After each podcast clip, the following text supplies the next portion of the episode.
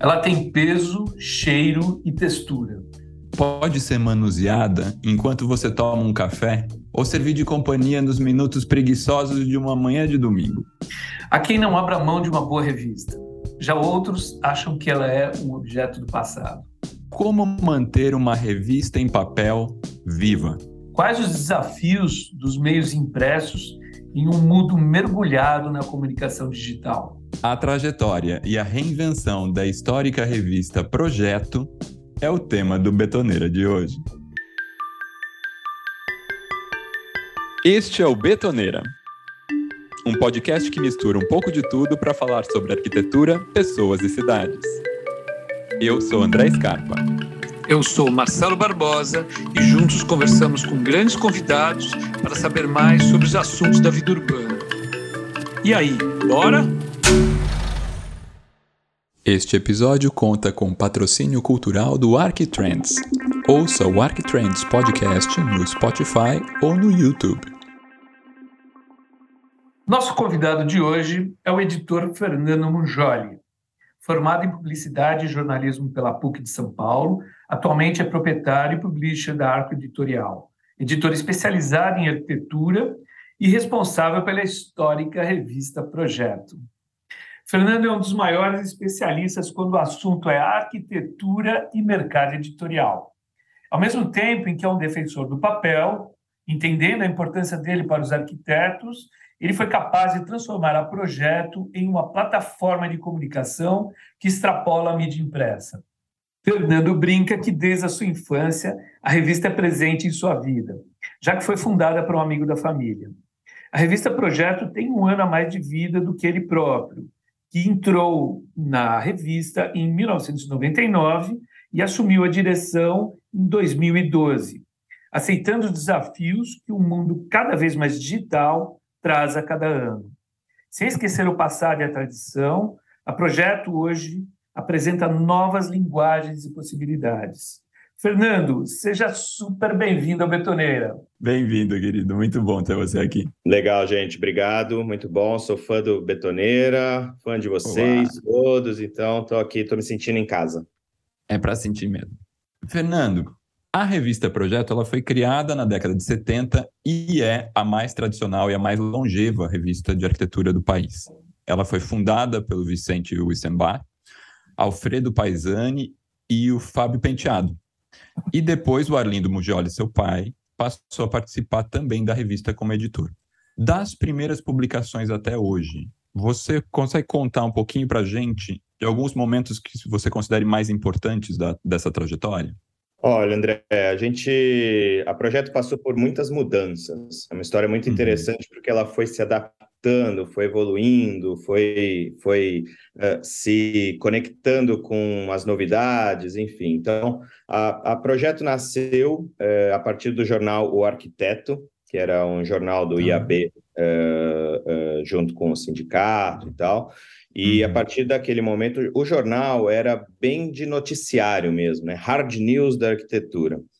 E aí o pessoal começou a mandar projetos, dizendo: ah, eu queria publicar no jornal Arquiteto uma, um, um meu projeto, queria, ó, oh, tem uma obra aqui legal, queria publicar. E o Vicente, é, é, espertamente, falou: Enxergou ali um... acho que a gente tem um caminho, né? Naquele uhum. momento, as revistas atuais de arquitetura estavam em declínio, tinham fechado recentemente, etc. E aí uh, ele passou a, a, entender que poderia fazer uma nova, uma, um novo negócio. E aí ele Quando criou... você fala hard news de arquitetura, você está querendo dizer, tipo, eram notícias mais tipo Vale do Anhangabaú recebe... Diário mesmo, exato. Ah. Licitações, é, concursos, resultados de concursos, etc. Né? Não uhum. publicava projetos e obras de arquitetura. E a partir uh, de então, o Vicente deu aquele estalinho e falou: pô, vamos fazer uma revista de arquitetura. E é curioso que você vê nas primeiras revistas projeto, né? É, nos últimos. Eu tenho jornais... a primeira. Eu tenho aqui. aqui no... Ah, você tem? Eu tenho aqui no escritório. É sou velho, né? É um fininho, é um gibizinho, né? A primeira projeto. É uma revistinha Sim. fininha, pequenininha e tal. Você vê que nos últimos jornais O Arquiteto é, e nas primeiras projeto, a gente tinha ali uma, uma, uma, assim, uma transição de logo.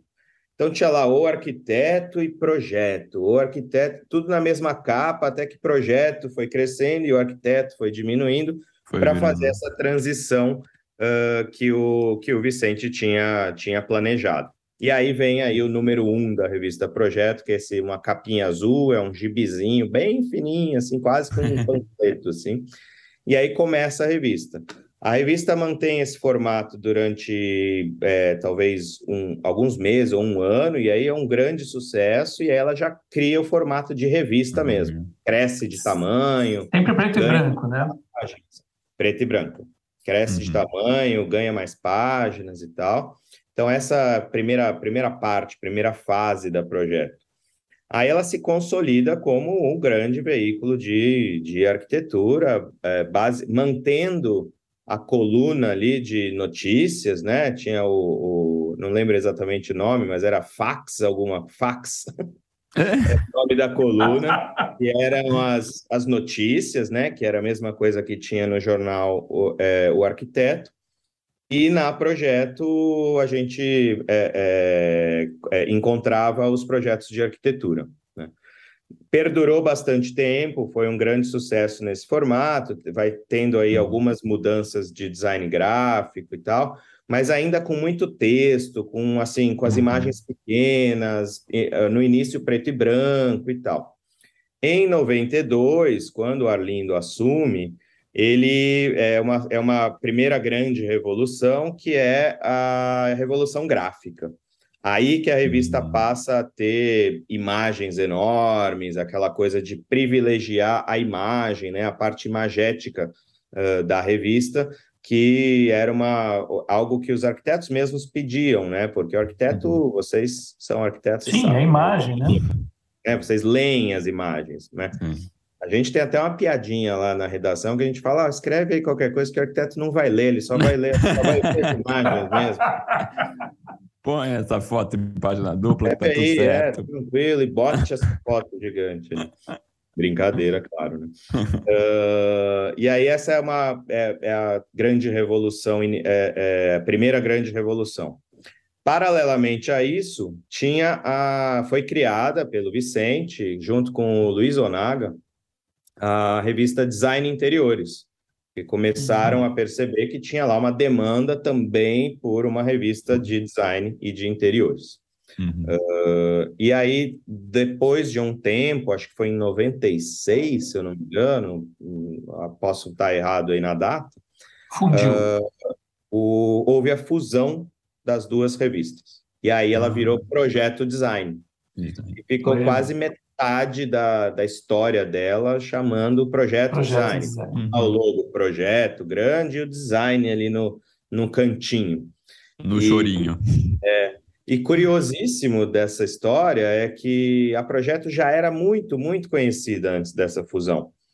E logo que eu entrei, uns três, quatro anos depois é, dessa, dessa fusão, e eu fazia, eu vendia assinatura da revista. Foi o meu primeiro, meu primeiro ah, job. Que massa. Saía nas faculdades, ia na FAO, ia na Bienal de Arquitetura, ia vender a revista. E aí todo mundo, eu reparava assim, que todo mundo perguntava, essa é a projeto? Porque estava escrito projeto design, falava, essa é a projeto, essa é aquela projeto, essa é a uhum. projeto. Então, é, a força da marca ficou muito evidente nesse, uhum. nesse momento. Né? A gente entendeu aí que a força da marca era, era muito clara. E aí perdurou ainda bons anos como projeto design, e só na última revolução aí, que, que já uhum. foi sob minha direção, que foi em 2015, 16, que a gente fez uma grande reformulação, que a gente transformou a revista que era mensal numa revista bimestral, mas dobrando uhum. a quantidade de páginas. Na verdade, era uma ideia de trabalhar melhor as pautas, né, é conseguir uhum. mais tempo para trabalhar as pautas, é que a gente tomou a decisão. Eu falei: olha, o design já é muito pouco explorado por nós. Uhum. Revistas de interiores pipocaram pelo país, é, regionais, nacionais e tal. o DNA da projeto é arquitetura, é obra, uhum. é projeto de arquitetura. Sim. Então a gente suprimiu novamente o design e aí ela voltou a ser revista a projeto. projeto. É. Muito bom. É, Fernando, seguindo essa, essa cronologia que você está fazendo, em abril de 2020, né, comecinho da pandemia, que mudou muita coisa, eu lembro muito bem dessa data, a revista Projeto anunciou que entraria numa nova fase, né, apresentando um site repleto de conteúdo. Vocês também disseram que, que tinha o objetivo de digitalizar 100% do acervo dos 44 anos da revista, né? Como é que está esse processo? Fala um pouco da, da, da, da, da transformação e como é que está esse projeto de digitalização é, que vocês estão empreendendo, né? Vocês já conseguiram digitalizar todo o material? O que, que foi? Onde pegou? Quais foram os principais desafios? Conta um pouco disso. Legal, legal. É, essa história também é boa, porque a gente fez essa revolução que eu falei aí de 16, né? Eu chamo de revolução internamente. Né? claro que não é nenhuma grande, grande sacada, mas uh, a gente consolidou de novo o projeto como marca, né? Acho que de, foi um crescimento importante. Os arquitetos uh, responderam muito bem a isso, uhum. falaram, pô, que bom, né? Meio que ter a projeto de volta e desse tamanhão, ficou maior, mais grossa. Então, o pessoal gostou muito da ideia de ter a projeto de volta. Porém, os meios de comunicação, o mercado, a economia brasileira, a Lava Jato, enfim, não ajudaram em nada é, é, esse processo, né? Então, assim, a parte de, de financiamento, que historicamente vem dos anunciantes, muito mais do que dos assinantes, uhum. uh, começou a, a, pesar bastante naquele período em que praticamente todas as revistas de arquitetura uh, ficaram pelo caminho, né? Revistas uhum. super importantes, revistas que a gente admirava muito, foram ficando pelo caminho, a U, Bambu, Arquitetura e Construção da Editora Abril, Sim. até chegaram para mim e falaram, nossa, Fernando, você tá agora, você tá sozinho, você tá ótimo, né? Eu falei, não, muito pelo contrário. Pelo eu contrário. Eu não tenho referência, e uh, o mercado fica inseguro, né? Fala, como assim? É, será que o projeto é a próxima, né? Exatamente. E numa sábia decisão, não sei se tão sábia assim, da gente dizer, não, nós não vamos morrer, a gente fez algumas pesquisas formais e informais, né? A gente conversou uhum. bastante aí com os amigos, com a pessoa, pessoal mais próximo, mas também fizemos pesquisas com os leitores para entender uh, para onde que a gente poderia ir né? E Sim. teve algumas surpresas, né? É, umas mais surpreendentes, outras menos. O, uma coisa que a gente percebeu logo de cara é que o arquiteto não abria mão do impresso. Gosta do impresso, Sim. quer o impresso, prefere é, ler, fazer lá suas uhum. anotações, botar seus post-its, enfim. É, então, o impresso se mantinha muito importante. Por a revista em cima da mesa, né?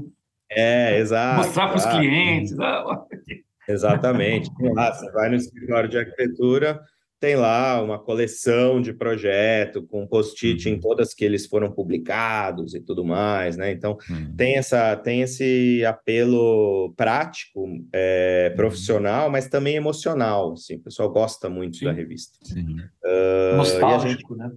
É, exato, exato. Então a gente falou, bom, surpresa que não era tão surpresa, mas é isso, o arquiteto quer a revista impressa. Surpreendente mesmo foram os jovens é, estudantes dizendo que também gostariam, ah, não, não viam problema nenhum, não achavam arcaica é. a ideia de ler uma revista impressa. Não tinham preguiça de virar uma folha. É, é virar, virar uma página.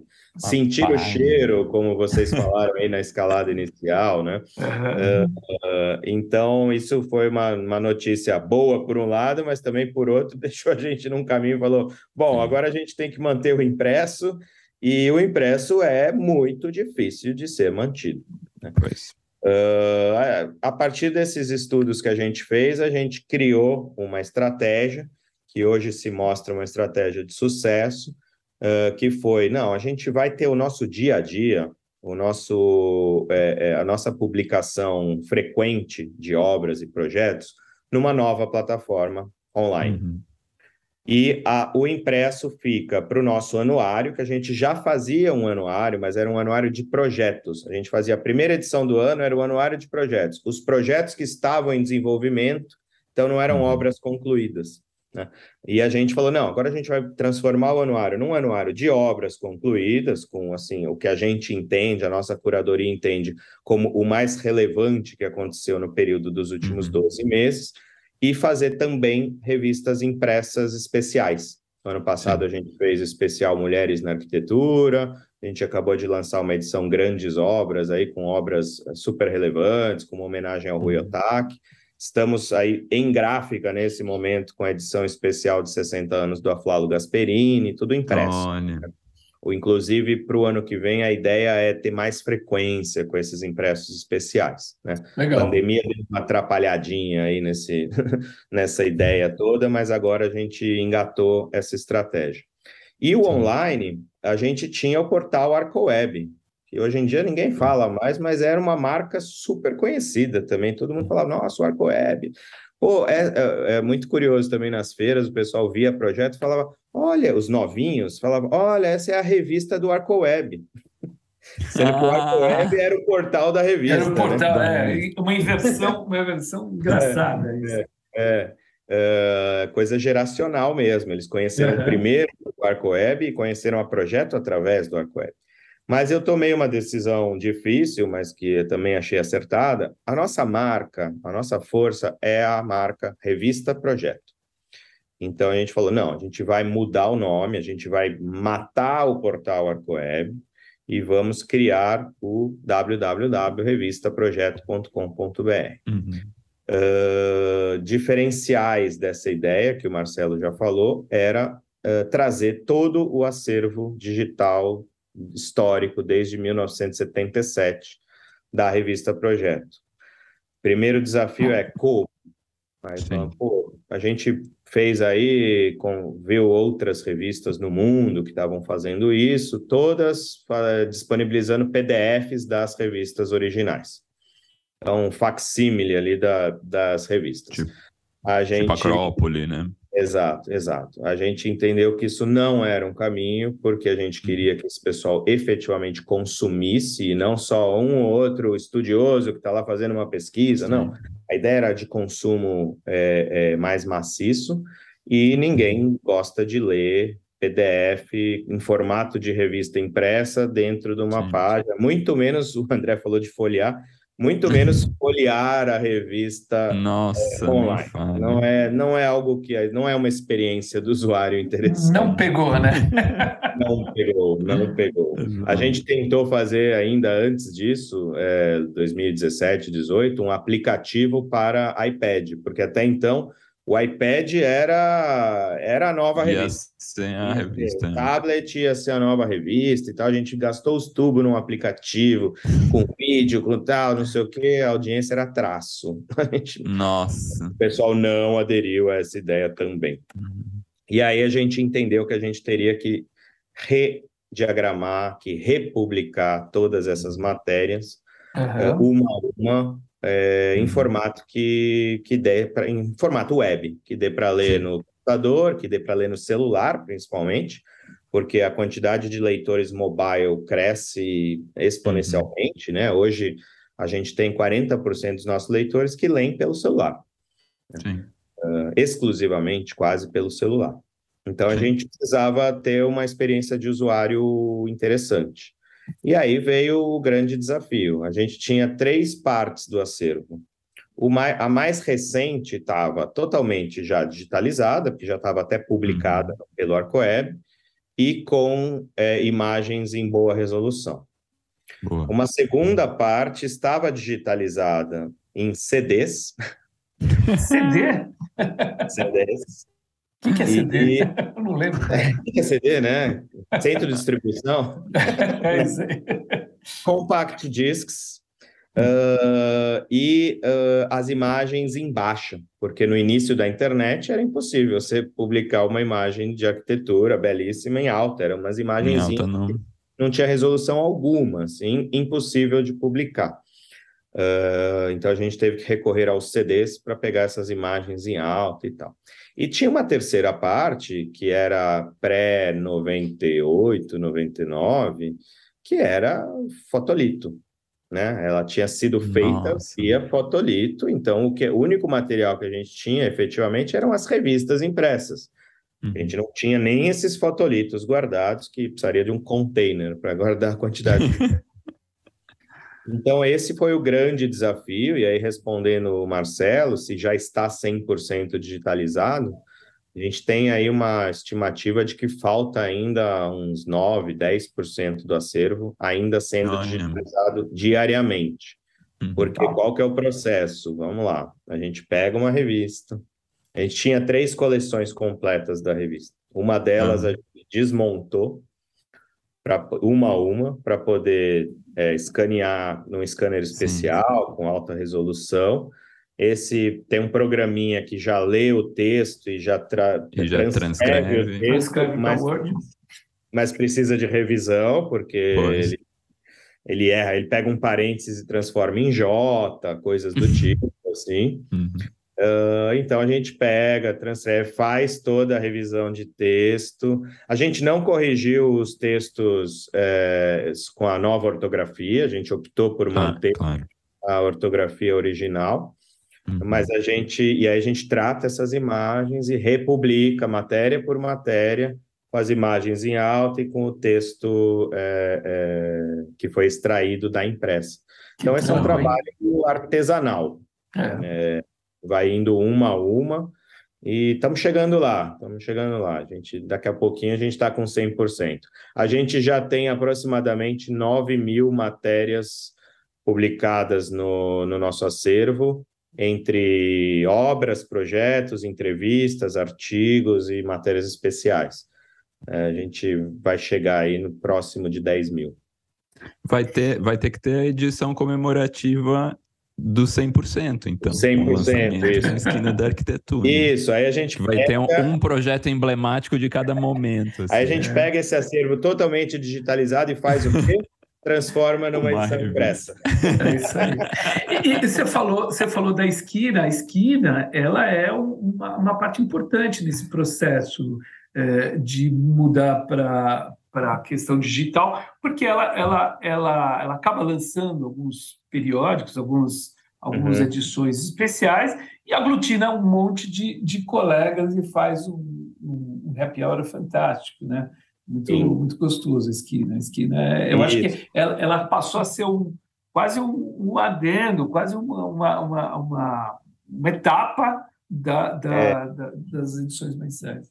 É parte integrante, Marcelo. Assim, a ideia, até você já tinha levantado essa bola, a Projeto hoje não é uma revista impressa de arquitetura. A Projeto é uma plataforma, plataforma. de mídia digital, impressa e relacionamento, né? Conteúdo Isso. e relacionamento. Então é isso. Tem uma edição nova da Projeto, tem lá um encontro, reúne os arquitetos e a gente lança essa revista.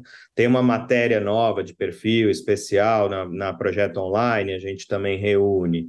A gente tem aí agora, hoje, inclusive, a gravação, eu sei que não vai ser publicada hoje, mas a gente está é, indo para o nosso, para o nosso esqui, é, apaixonados, apaixonados por arquitetura também é um evento de conteúdo. Então, a nossa ideia é usar essa força de marca da projeto, mantendo nosso dia a dia online, porque a gente entende que a rapidez da comunicação hoje pede isso, né? Uh, a gente tendo o impresso como um, um, vamos dizer, uma, uma, como é que eu posso falar isso, assim, um premium, né?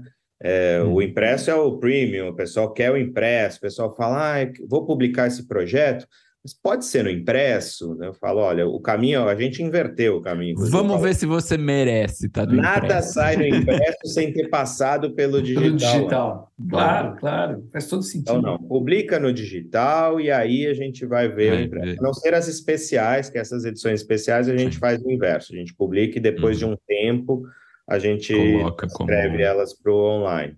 Uh, mas a gente também faz o evento de relacionamento, a gente reúne os arquitetos, também tem conteúdo.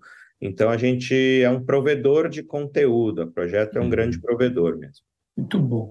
É, é, essa, essa, essa dicotomia impresso-digital é, leva eu, eu, eu, formular uma, algumas, algumas, alguns pensamentos. Né? Até pouco tempo atrás, principalmente entre leitores mais velhos, no meu caso, a mídia impressa era vista como uma fonte confiável. Estava né? lá, estava impresso. Para muita gente, fake surgi, as fake news surgiram com a internet, é, não com as revistas e jornais impressos, porque lá estava impresso. Né? A fake news era uma coisa mais ligada ao digital. Né? Mas, é, segundo uma pesquisa do IVC, que é o Instituto Verificador de Comunicação, em 2021, algumas das maiores revistas impressas, tipo Veja, Exame, Vogue, Piauí, tiveram uma diminuição de 28% nas tiragens. Reduziu. Uhum. Né? Você acha que o papel deixou de passar confiança? É, na tua visão, quais as razões que fazem com que a mídia impressa continue a encolher? Legal, essa, essa pergunta é muito legal, Marcelo, porque na minha visão, né, claro que somos falíveis, mas uh, de dentro do meio, né, de, de editorial impresso, eu percebo uma diferença muito clara. É, hoje, por exemplo, nós nós não temos essa questão do tipo, ah, está no site, é, é, não é tão relevante. Para nós é uhum. tão relevante quanto, e a gente não, não, não temos, é, nós não temos o, o nenhuma, nenhuma, é, nenhuma ideia de chegar próximo de ter fake news na arquitetura, né? Um pouco difícil. É, é, assim, nada mais me surpreende. Então, por enquanto, é... por enquanto a gente não está não tá sofrendo com a ideia de que, ó, será que eles são confiáveis? A gente é bem uhum. é considerado bem confiável. Mas uhum. falando uhum. da mídia impressa em geral, né? Você citou aí Veja, citou até os jornais, né? Folha de São Paulo, Estado de São Paulo também diminuíram drasticamente, não só as tiragens, mas a quantidade de páginas mesmo. De né? páginas. Né? Hoje a sim, Veja. É uma. É, Veja, né? Tal, etc. Né? Uh, o que, que, na minha visão, eu enxergo? Existem as notícias uh, que a gente chama né, de hard news no, no jornalismo, que é aquela notícia que você está lendo agora ali no, no seu computador, no seu celular, está uhum. recebendo através de um feed que você assine aí de noticiário e tal. Uhum. Uh, e tem o jornalismo segmentado, como nós. Nós somos uhum. segmentados e nossas matérias são atemporais. A gente tem noticiário também, a gente trouxe o noticiário, manteve a ideia do noticiário que tinha no ArcoWeb.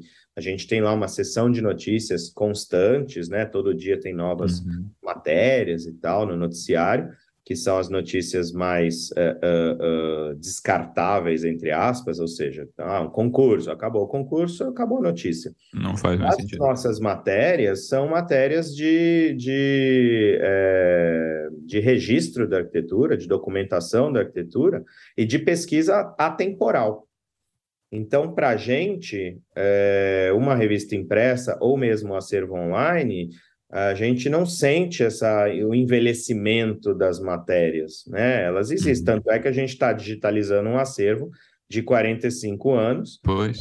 Uh, e tem um monte de assinantes uh, uh, pagando, pouquinho, mas pagando para acessar esse, esse conteúdo. Agora, quando você fala de uma Folha de São Paulo, né, um Estado de São Paulo, qualquer jornal, o Globo, enfim, todos, Uh, a gente tem aquele costume de receber na porta de casa, né? Então você uhum. acorda lá com aquela cara meio inchada ainda, então, abre a porta, pega o jornal e vai ler o jornal. Hoje, se você assina um jornal e pega a notícia que está lá no jornal, a hora que você pega aquela manchete principal, você já leu aquilo.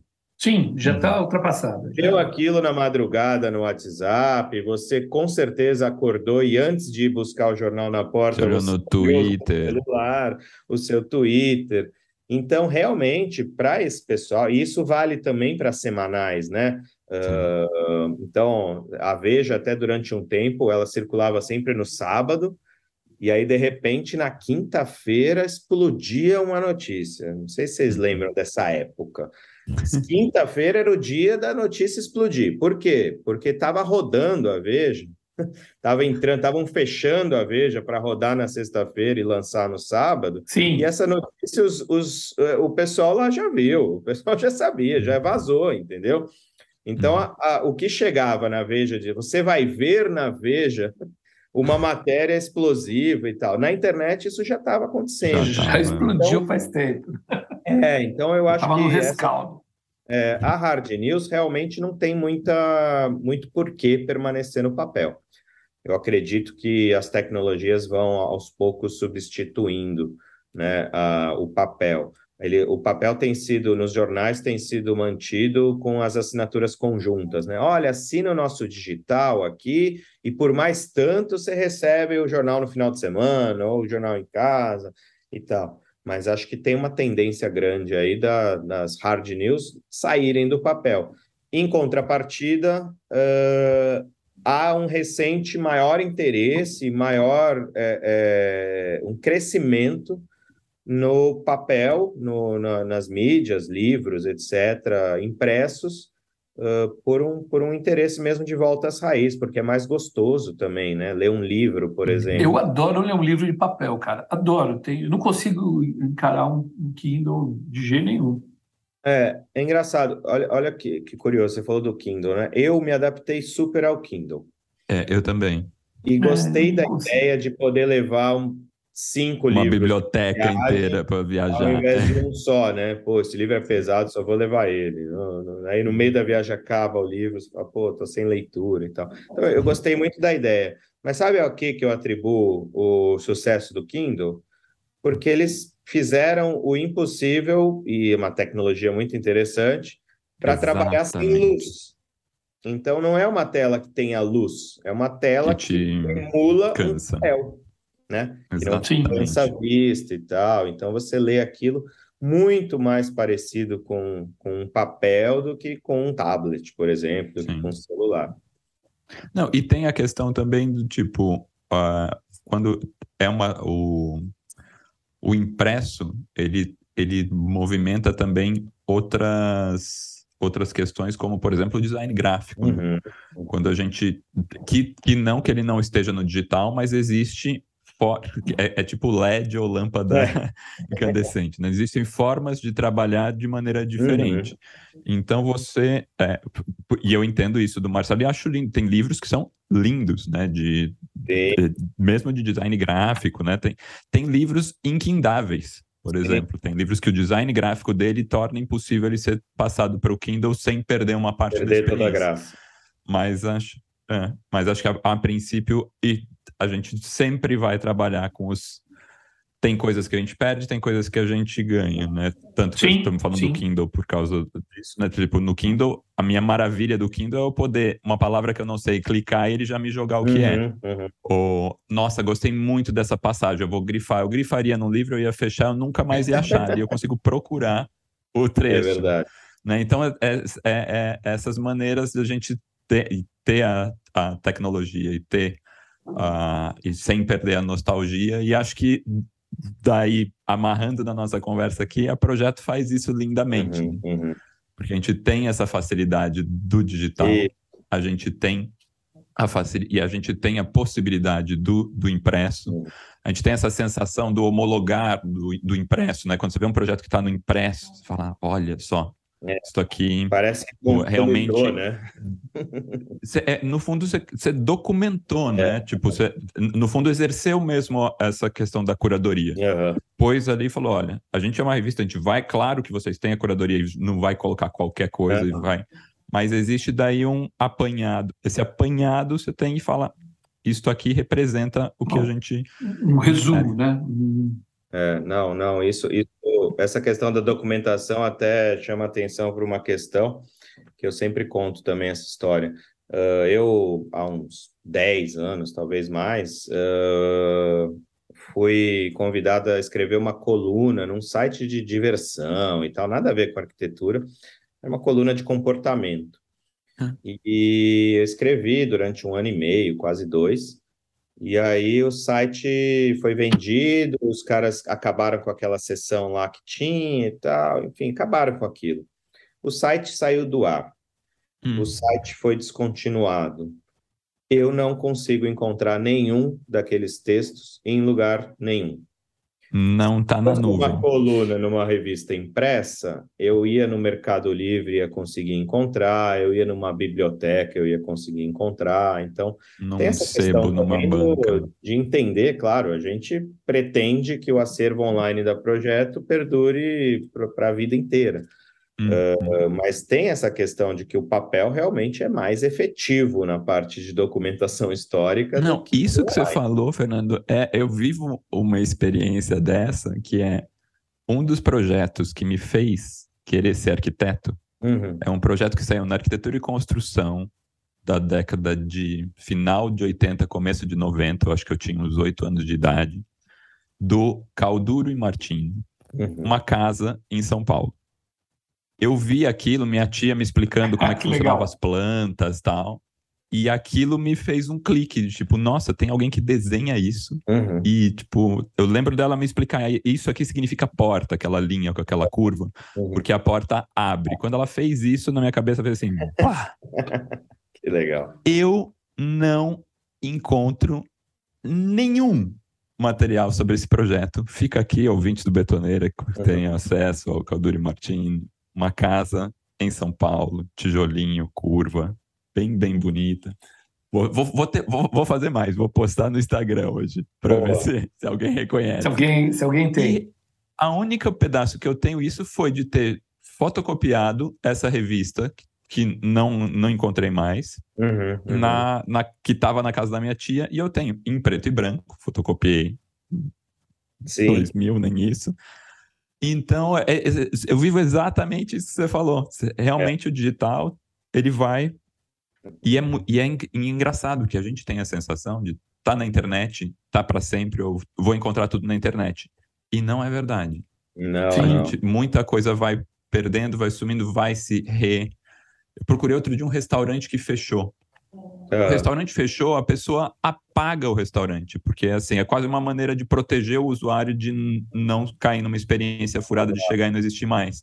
E realmente é, existe esse apagamento. relevância nos algoritmos. Né? Exatamente. Né? Aí fica escondido. Então tem coisas assim muito antigas que saíram, que ainda estão na internet, mas para você fazer uma busca e encontrar, talvez você precise é, lembrar uma frase inteira para botar aquela frase exatamente, exatamente como estava. Para conseguir encontrar isso no mecanismo de busca, né?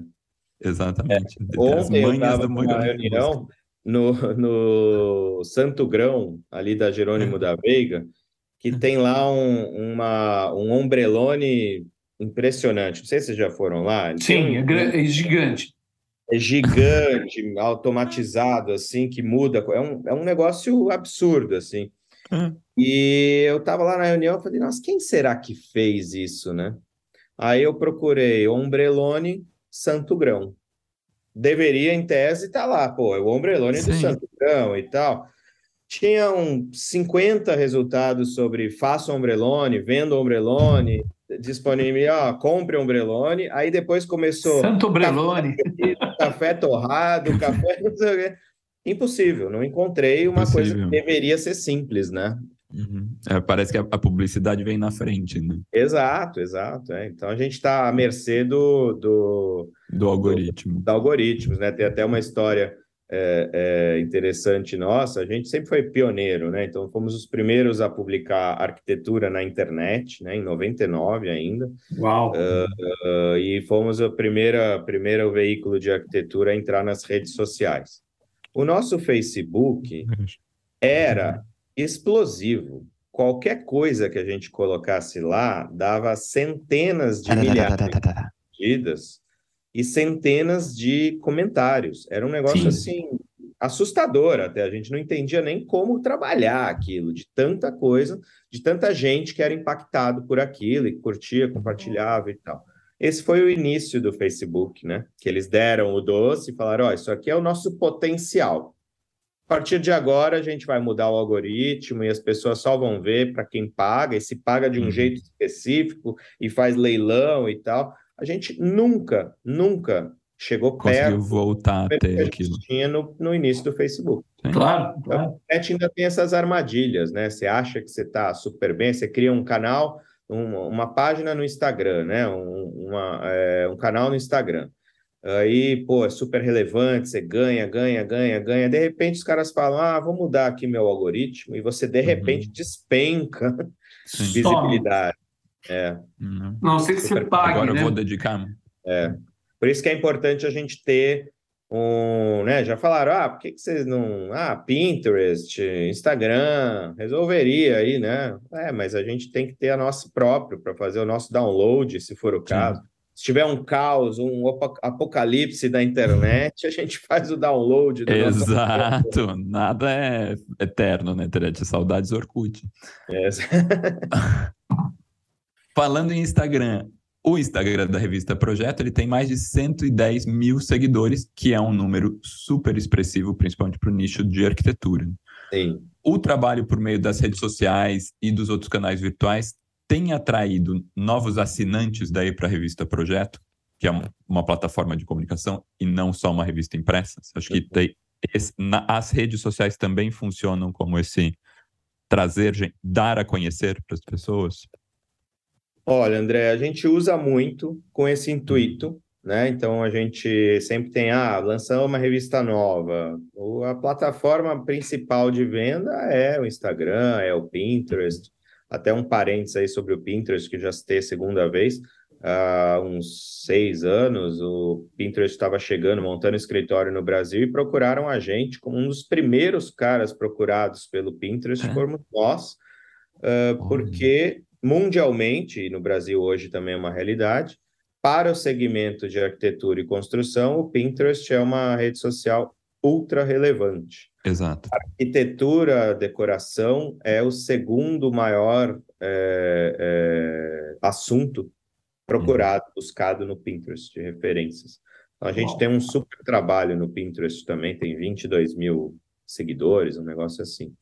Uh, mas a gente usa muito como plataforma de divulgação dos nossos projetos. Então, uhum. tem uma matéria nova no, no, no, no, site, na plataforma online da Projeto, uh, imediatamente a gente faz um stories para contar isso e linkar. Então, ele é, ele é um grande é um grande catapultador uhum. de, uh, de audiência.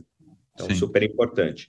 Para a venda efetiva de assinaturas, a gente não consegue perceber assim como, nossa, esse, esse é meu grande vendedor de assinaturas, não.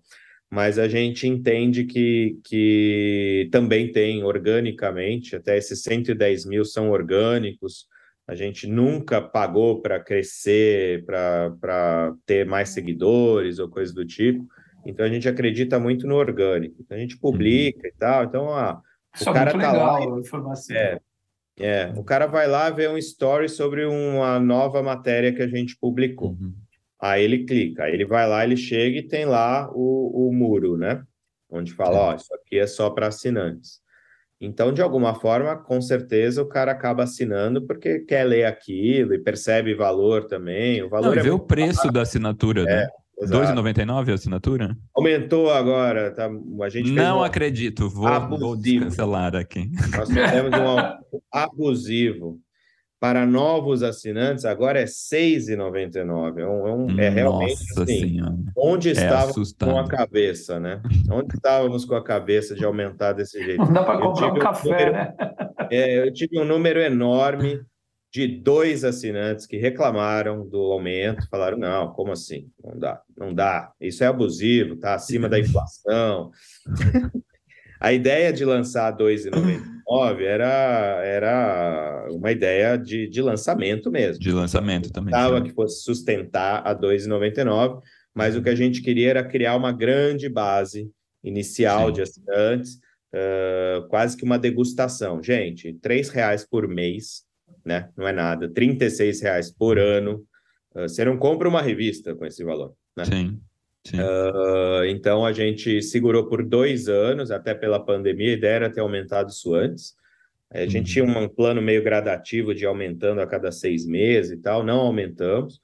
E agora, em setembro, a gente fez o primeiro reajuste, e aí foi um reajuste mais realista. Tipo, qual que é o tá. valor que que sustenta, né? Uhum. E também criamos a assinatura anual, porque aí nos desafios tecnológicos da coisa, uma coisa que eu, um, uma cria do impresso, não esperava, né?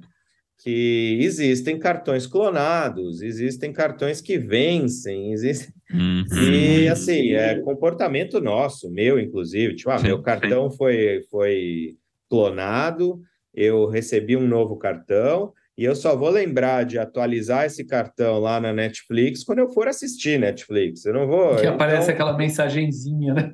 Exato, exato. Então a gente, a gente entendeu que a assinatura mensal é muito legal pelo micropagamento, para o cara se sentir também à vontade. Tem pesquisador que chega, assina por um ou dois meses, quando termina o trabalho. Quando encontra o que quer. Assinar, né?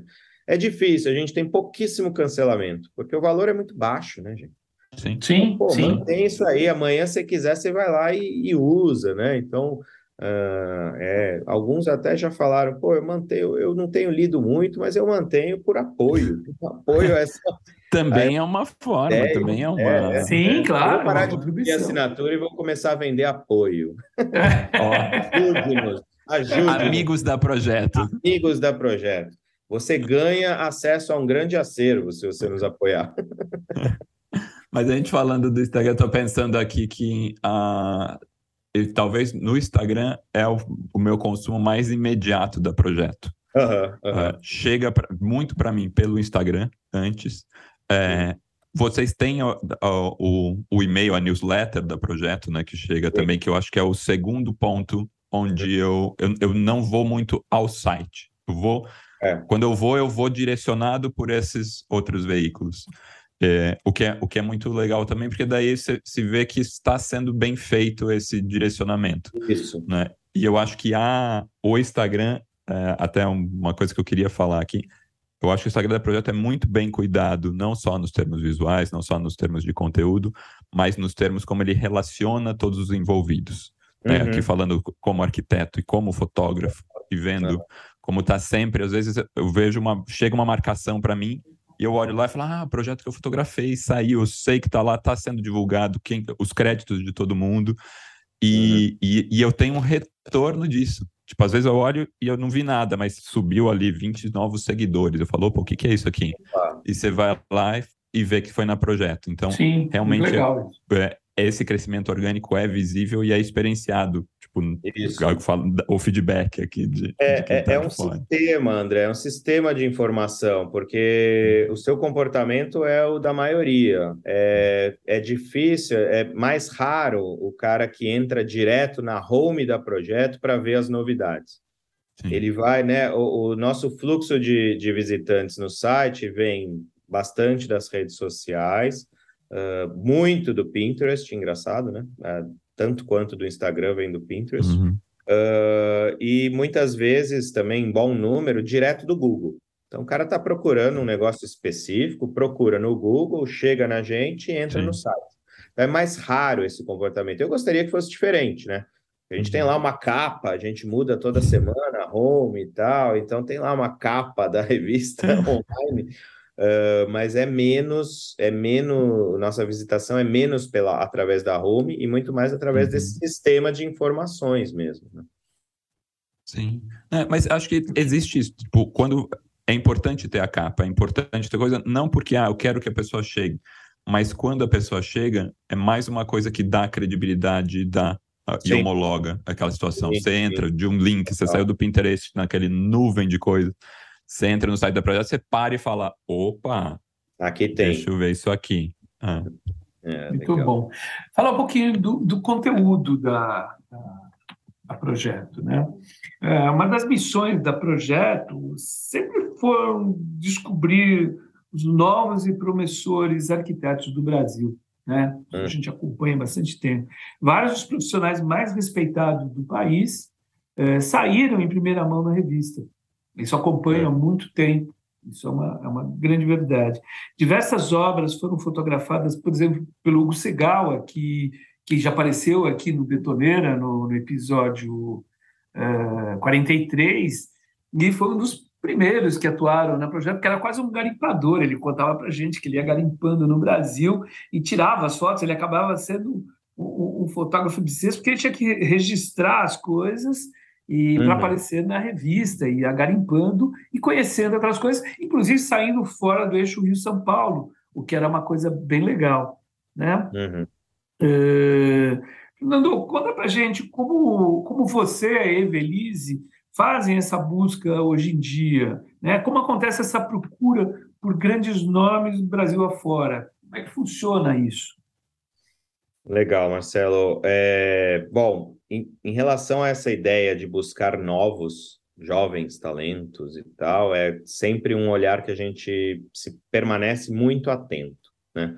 Uh, como você falou, a maioria dos grandes arquitetos de hoje foram publicados a primeira vez, né? A primeira vez que foram reconhecidos dentro de uma mídia foi na Projeto.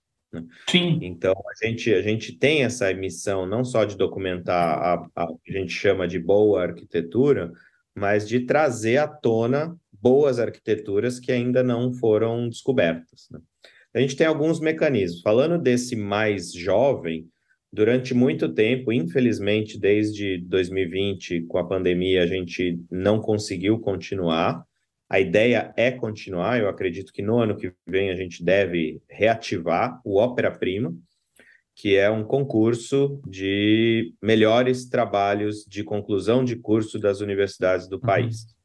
E a gente sente muita falta, né? principalmente pois na é, academia, é. porque isso era o, a porta de entrada. Né? É uma união da projeto com as próprias universidades que indicam os seus melhores, né? Então, cada universidade tem direito a uma vaga para cada 20 formados, então já existe aí um super é, funil e a gente faz, né? Fazia e vai retomar esse trabalho de, através dos TFGs, é, identificar quem são os novos, quem são os promissores que acabaram de entrar no, no, no mercado no de mercado. trabalho.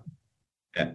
Isso é muito interessante também, porque, por outro lado, também identifica quais são aquelas universidades que não estão fazendo um bom trabalho, né? Que não estão formando bons profissionais. Então é legal porque a gente tem lá um, um, um termômetro mesmo. Um, panorama. Né? Super importante, né? Em relação à arquitetura em geral, eu confesso que eu adoraria ter uma sucursal em cada estado brasileiro. mas uh, o nosso garimpo é muito restrito hoje, uh, né? A gente não consegue ter esse olhar constante, então um apelo que eu sempre faço, gente, manda, manda material para gente, Sim. pode mandar. Ah, eu não sei se isso aqui é para projeto, manda, a gente vai saber se é ou não é, mas uhum. manda. Você fala, pequem pelo excesso. Quer mandar Sim. todo o seu portfólio? Manda todo o seu portfólio. Dentro de algumas premissas que a gente publica projetos recentes, né? Então a gente uhum. tem ali uma ideia de publicar projetos que foram concluídos em no máximo até um ano, um ano e meio atrás, né? Para estar tá sempre aí mostrando o que tem de mais fresco, né? Inédito, de uhum. preferência. Uh, então a gente hoje a gente tem o que a gente chama aí de, de blitz aí de varredura, que é ligar em todos os principais escritórios e conversar. Então, a gente mantém um contato constante com vários escritórios é, para perguntar: e aí, o que, que você está fazendo? Então, a gente tem reuniões com esses escritórios, a gente recebe lá umas planilhas de: olha, isso aqui é o que está ficando pronto, isso aqui é que está em uhum. projeto e está prometido para 2014, 2024. A gente fica de olho, fala: olha, isso aqui é uma obra super interessante, importante. Uhum que vai estar pronta lá em 2024, mas a gente fica, tem aí um, um, controle do que está por vir, né? Então, desde a fase de projeto, a gente vai acompanhando e tal. Isso num, num métier aí dos, dos principais escritórios, diria aí uns 100, 150 escritórios que a gente consegue fazer esse trabalho mais constante. Uhum. É, a gente recebe muita coisa, né? Então a gente recebe, tem lá no, no nosso site, quer enviar sugestões de pauta, manda para gente e tal. A gente recebe muita coisa através do site hoje em dia. Uhum. Pelo próprio Instagram também recebe. Ah, eu queria publicar, como é que eu faço? Né? Então já falo Sim. aqui, ó, para quem está nos ouvindo, quero publicar, como é que eu faço? Manda para gente através do formulário do nosso site ou até através do e-mail, é, diretamente. É, breve memorial descritivo, algumas imagens e alguns desenhos. Simples. Maravilha. Simples assim. Não precisa. Porque aí a gente, a gente vai atrás de. Inter... Pô, isso aqui é interessante. Aí a gente entra em Sim. contato, pede mais material e tal. Perfeito. E, a, gente, é... a gente depois ressalta isso na nossa newsletter que vai sair na sequência Legal. do episódio. Boa. A gente deixa Boa. isso tudo bem, bem discriminadinho. Manda esse link. Maravilha. E uh, não posso deixar de falar de jeito nenhum, né? Vocês falaram do Hugo Segal. Hoje a gente tem aí um time incrível de fotógrafos de arquitetura super atuantes no país. E eles são, sim, é, talvez, se não a principal fonte, que é essa nossa varredura, mas a segunda principal fonte de pauta são os fotógrafos. Os fotógrafos sim. que estão lá, fazem um trabalho e tal, falam, Fernando, EV, olha, Isso. fotografei hoje uma obra que é da Projeto, que é, que é a cara da Projeto. E então, que agora estão, estão organizados no CONAFAC, eles têm agora exatamente, um, exatamente, exatamente. Conjunto, né? uma associação. Publicamente aqui eu digo que nós temos total interesse, inclusive a gente já falou sobre isso, e aqui estou tornando pública a ideia da gente apoiar o CONAFARC com eventos, fazer é, é, é, palestras, transmissões, mesas redondas, discussões, o que vocês quiserem, porque a gente sabe também, por outro lado, que a realidade do Brasil é muito cruel com os fotógrafos, Sim. e a gente sabe disso porque a gente se ressente, por exemplo, de não poder uh, pagar um, um fotógrafo para publicação na revista como se deve, né? Porque uhum. isso, é, isso eu acho que é fundamental falar aqui, dar a cara para bater, de que, assim, uh, a gente gostaria muito de ter o, a remuneração dos fotógrafos como a principal remuneração, maior uhum. até do que o redator, às vezes. é, porque... porque Eles que veiculam assim, a coisa, né? Não existe uma revista de arquitetura se não tem boas né? fotos e bons fotógrafos. Então, enquanto na Europa as, os veículos priorizam esse, esse pagamento, é, aqui a gente não tem condição é, econômica de fazer como se deve. E aí criou-se aí um, um, formato que, que bom que ele existe, né? Uh, que são os próprios escritórios de arquitetura que contratam, pagam devidamente os fotógrafos, uhum. né? E aí sim uh, uh, cedem para a gente ali as imagens, o direito de veiculação na projeto especificamente, assim, uhum. alguma coisa assim, né? Então é um caminho que eu gosto, tô, tô usando aí o gancho do Conafac para dizer que eu sou um entusiasta de que essa realidade mude de alguma forma. Muito bom, ah, muito bom. É, é, complementando esse garimpo, vocês também apoiam, que é uma coisa que é interessante, as premiações que hoje aumentaram no Brasil, né? Tem a, as Bea Sangoban, tem a Axo Nobel, mesmo outros concursos estudantis também, CBCA, que isso tudo acaba mostrando uma geração nova e também eu acho que essa coisa de fugir um pouco do eixo Rio-São Paulo mostra a coisa do Amazonas, do Nordeste, interior de Minas, vários lugares, né? A gente apoia, a gente apoia basicamente por dois, dois, duas, dois conceitos. O primeiro de que nós fazemos jornalismo de arquitetura. Então, uhum. como jornalistas, a gente não pode fechar os olhos para premiações, para eventos, para claro. qualquer tipo de ação de divulgação e premiação da boa arquitetura. Então, naturalmente, mesmo sem um apoio formal, a gente estaria ali publicando, né? Estamos agora de manhã correndo aqui. Antes, antes da nossa gravação, eu pedi para o pessoal aqui da equipe, falei, ó, vamos correr, tentar botar agora de manhã o resultado do prêmio Sangoban, que Sim, foi ontem à noite. Foi ontem né? à noite. É. Uh, então, isso, como jornalistas de arquitetura, isso é fundamental. Mas, em segundo lugar, também a gente acredita nisso. A gente acha que isso é fundamental para a divulgação da arquitetura. A gente acredita que premiações são fundamentais. Então a gente, ah, pô, você consegue nos apoiar com mídia e tal? Sim, vamos lá, vamos apoiar e tal. Né? Uh, tem, claro, sempre tem uma troca, tem é, é, os, as premiações que uh, precisam de, de mídia, então acabam veiculando trato comercial, né? Banners, uhum. newsletters, etc mas editorialmente a gente é, apoia a divulgação sempre, pré e pós, né? Inscrições, ó, estão abertas, prorrogado prazo, ah, eis o resultado. Então é super Sim. importante, a gente, a gente acredita muito nisso. Fernando, estamos chegando ao fim da nossa conversa. Oh, passa rápido, né? Passa muito rápido. E você contou pra gente que você considera, então, um defensor ferrenho do papel, né? Voltando aqui para o começo de onde a gente falou. É. Então, eu queria te pedir uma reflexão sobre esses desafios da projeto e da comunicação da, sobre arquitetura como um todo aí, uhum. nos próximos anos. Olha, gente, eu acredito que a gente acertou, tá? Sem falsa modéstia, eu acredito que a gente acertou no formato. É, tanto Sim. é que estamos aí, né? Depois de uma pandemia, de uma crise econômica, depois da crise econômica continua, mas é, durante uma crise econômica, uh, eu acho que a gente acertou na ideia, no formato de não desistir do papel. Uh, eu acho que a gente teria enfraquecido muito, muito, muito a marca uh, se a gente tivesse optado por não, vamos ficar só no online, pronto, né?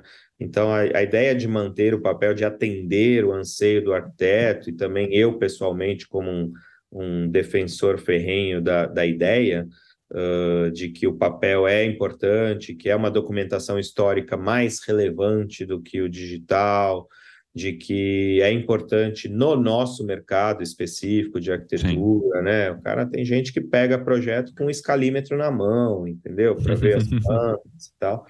Então, eu acho que a gente chegou, chegou num, num lugar legal, uh, acertado, e a gente pretende, obviamente, continuar inovando e fazendo pequenos ajustes, né? Uhum. Então, a, a, uma reflexão que eu gostaria de deixar aqui, já fazendo um jabá, aproveitando a deixa e a audiência do nosso querido Betoneira, uh, é que eu entendo, isso já está acontecendo, tá? Então não é nenhuma crítica, não, mas é, é uma, um reforço na mensagem de que a indústria precisa olhar também para isso e entender essa, né, essa, essa importância. Não só a indústria, mas também os arquitetos. Então, comprem revistas, anunciem em revistas, consumam as revistas, porque é, é o que eu falei lá no começo, falei, pô, você, ah, eu encontro gente que fala, nossa, vocês são incríveis, vocês são guerreiros, obrigado por isso e tal. Daí eu chego em casa, vou ver, eu falo, pô, esse cara nem assina. assina nosso online. R$ 6,90 por mês, cara. Oh, é, então é, é, é, é muito importante, assim, como reflexão, dizer, olha, a gente luta muito para manter e manter a qualidade, a curadoria, para não se vender, né? A gente cansa também de falar: olha, eu anuncio aqui, se você publicar esse projeto que a gente forneceu, não é, não é assim que funciona aqui, né? A gente uhum. publica, se for importante, e depois de decidida a publicação, a gente sim vai lá e fala: ó, tem aqui essa obra que você forneceu o piso, quer aproveitar, deixa e tal. Né? Uh, é o inverso, assim. Mas eu acho muito importante que a classe toda se una, o Cal, enfim, o Cal também é um apoiador nosso, enfim, que todo mundo Sim. se una uh, pela manutenção uh, desse trabalho que a gente acha, a gente só faz porque acha importante mesmo, é bem, bem no amor mesmo. Oh, Não, e assim como a, profissão, a própria profissão do arquiteto, é, é a gente é vê que é um esforço muito colaborativo, né? É, exato, exato. Estamos juntos. Estamos juntos e aí e, e torcendo, inclusive, para que é, tudo dê certo aí nas nossas eleições e a gente tenha um Brasil um pouco mais é, democrático e, e, com muito amor, que a gente está falando de amor aqui. Isso. É. Eu acredito que no momento que você está ouvindo esse betoneira, cara ouvinte, a gente já está no Brasil mais democrático. Uau! Eu Acredito arrepiei aqui porque é tudo que eu espero, viu?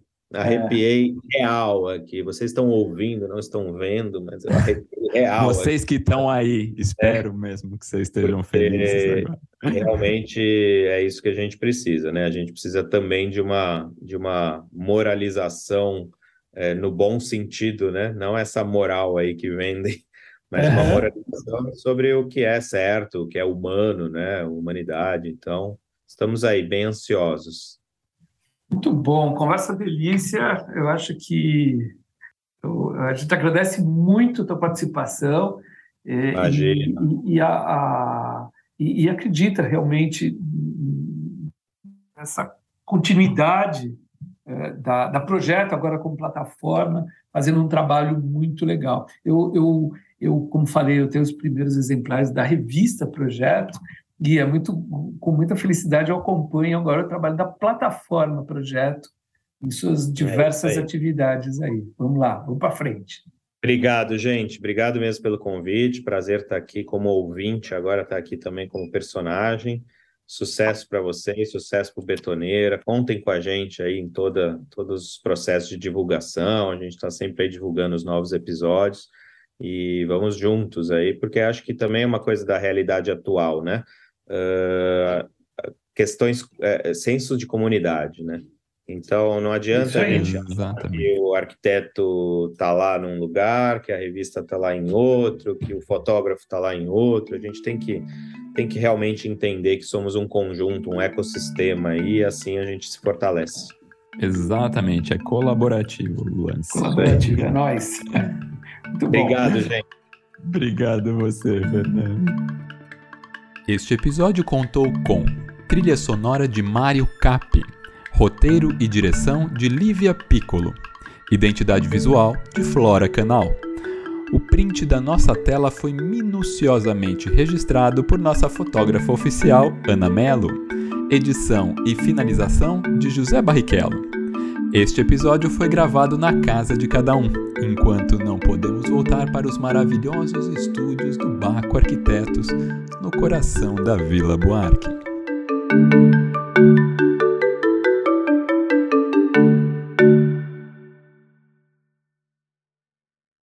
Este episódio contou com o patrocínio cultural do Arquitrends. Ouça o Arquitrends Podcast no Spotify ou no YouTube.